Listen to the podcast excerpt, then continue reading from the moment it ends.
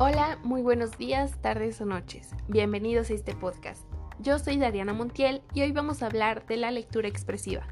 Primero que nada, ¿qué es la lectura expresiva? En pocas palabras, se refiere a la lectura en voz alta. El objetivo esencial de la lectura expresiva es reproducir con la voz toda la expresividad de un texto, las emociones que el autor o la autora han puesto en él, las imágenes que contiene, la textura de las palabras, la cadencia con que se cuenta una historia o las variaciones de intensidad con que se expone una reflexión. Y ahora, ¿qué tan importante es la lectura en voz alta? Leer en voz alta no es una tarea fácil, pues el sujeto que lee exitosamente necesita comprender el texto previamente al inicio de la actividad. La palabra hablada es muy poderosa. No solo es la pronunciación correcta de las palabras dentro de una página de un texto, es la suma de potencia de las palabras, la entonación, el sentido que le queremos dar, entre muchas cosas más. Las características de la lectura expresiva son la prosodia, que es la parte del estudio gramatical tradicional que está enfocada en la correcta pronunciación y acentuación de las palabras. También está presente en la manera en que comunicamos con nuestro cuerpo a través de gestos, posturas e incluso la mirada y la voz. Es una muestra del nivel de afectividad y sentimientos del lector. Asimismo, evidencia sus actitudes más profundas, sus experiencias y sus sensibilidades. La inteligencia, la capacidad intuitiva y la imaginación del lector juegan un papel muy importante en este tipo de lectura. Para dar ejemplo a esto, daré lectura de una fábula del autor Augusto Monterroso, pero antes una pequeña introducción de su biografía. Augusto Monterroso fue un escritor guatemalteco, uno de los autores latinoamericanos más reconocidos a nivel internacional. La literatura de Augusto Monterroso, sin embargo, es difícilmente clasificable. Textos breves en general, de género impreciso, en la frontera del relato y la fábula, del ensayo y el aforismo, escritos con sentido del humor y de la sorpresa. Innovador y renovador de los géneros tradicionales, específicamente de la fábula.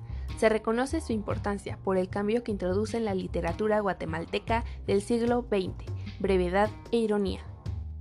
Sus relatos denotan una brillante imaginación resuelta en sutilezas. La paradoja y el humor fino, apoyados en una enorme capacidad de observación y plasmados en una prosa de singular precisión, denotan una fantasía exuberante y una extraordinaria concisión. Ahora sí, empecemos con la fábula que se titula La rana que quería ser una rana auténtica. Había una vez una rana que quería ser una rana auténtica y todos los días se esforzaba en ello. Al principio se compró un espejo en el que se miraba largamente buscando su ansiada autenticidad. Unas veces parecía encontrarla y otras no, según el humor de ese día o de la hora, hasta que se cansó de esto y guardó el espejo en un baúl. Por fin, pensó que la única forma de conocer su propio valor estaba en la opinión de la gente, y comenzó a peinarse y a vestirse y desvestirse cuando no le quedaba otro recurso para saber si los demás la aprobaban y reconocían que era una rana auténtica. Un día observó que lo que más admiraban de ella era su cuerpo, especialmente sus piernas de manera que se dedicó a hacer sentadillas y a saltar para tener unas ancas cada vez mejores y sentía que todos la aplaudían. Y así seguía haciendo esfuerzos hasta que, dispuesta a cualquier cosa para lograr que la consideraran una rana auténtica, se dejaba arrancar las ancas y los otros se las comían.